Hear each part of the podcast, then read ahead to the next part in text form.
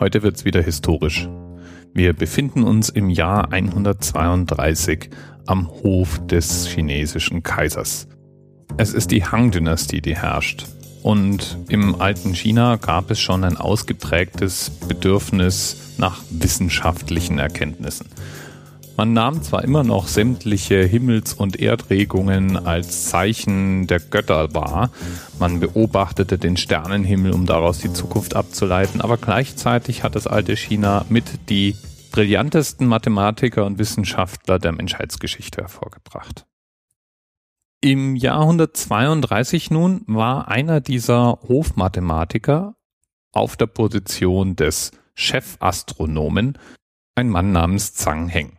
Er war schon im Jahr 112 nach Christus an den Hof berufen worden, weil er durch herausragende mathematische Leistungen aufgefallen war.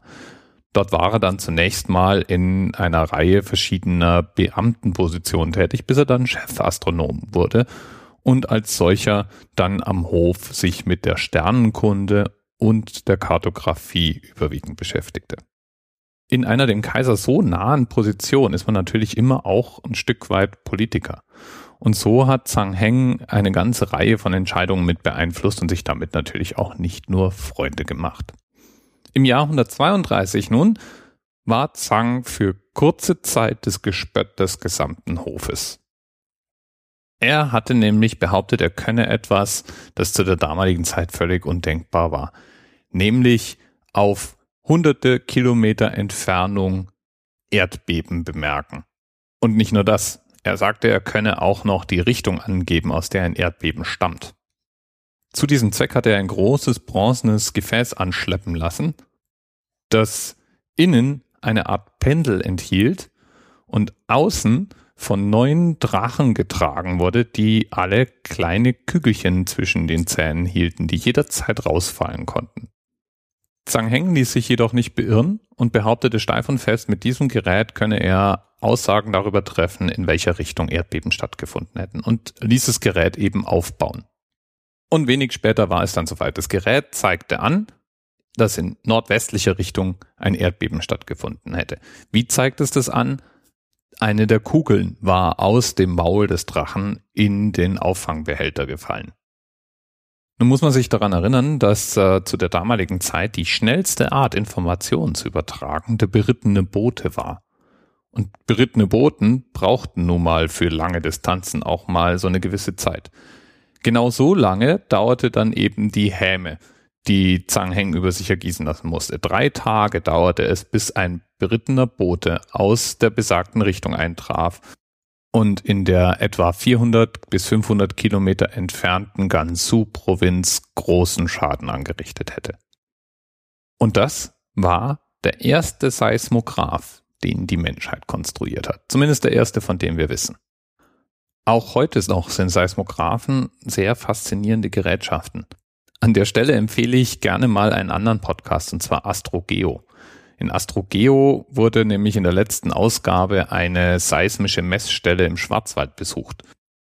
Und ich hing völlig fasziniert an diesem Podcast, als darüber geredet wurde, was da eigentlich gemessen wird. Denn im Endeffekt ist es wohl so, dass bei einem Erdbeben die Erde praktisch wie eine Glocke schwingt. Und diese Schwingungen sind das, was man eigentlich auffängt. Es ist wohl auch so, dass seismische Messungen schon seit über 100 Jahren systematisch weltweit durchgeführt werden und dass die Messungen, die man vor 100 Jahren gemacht hat mit mit Aufzeichnungen auf Kohlepapier immer noch genauso präzise und weiterverwertbar und auch erhalten sind wie heutige moderne elektronische Messungen. Und wenn du dich schon jemals gefragt hast, woher wir eigentlich wissen, wie die Erde innen aussieht, weil eine Bohrung können wir nicht machen. Wir kommen noch nicht mal durch die äußere Haut der Erde sozusagen. Tja, diese Messungen sind die Antwort darauf.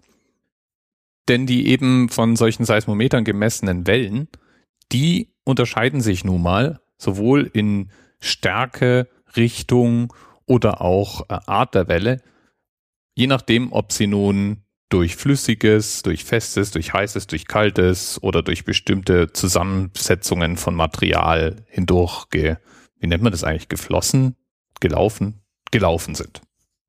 Und so kann man eben eine ganze Menge Rückschlüsse darauf ziehen, durch was diese Wellen hindurchgingen. Und die Prinzipien, die sind immer noch dieselben, wie damals bei Zhang Heng, der dann übrigens im Jahr 139 gestorben ist.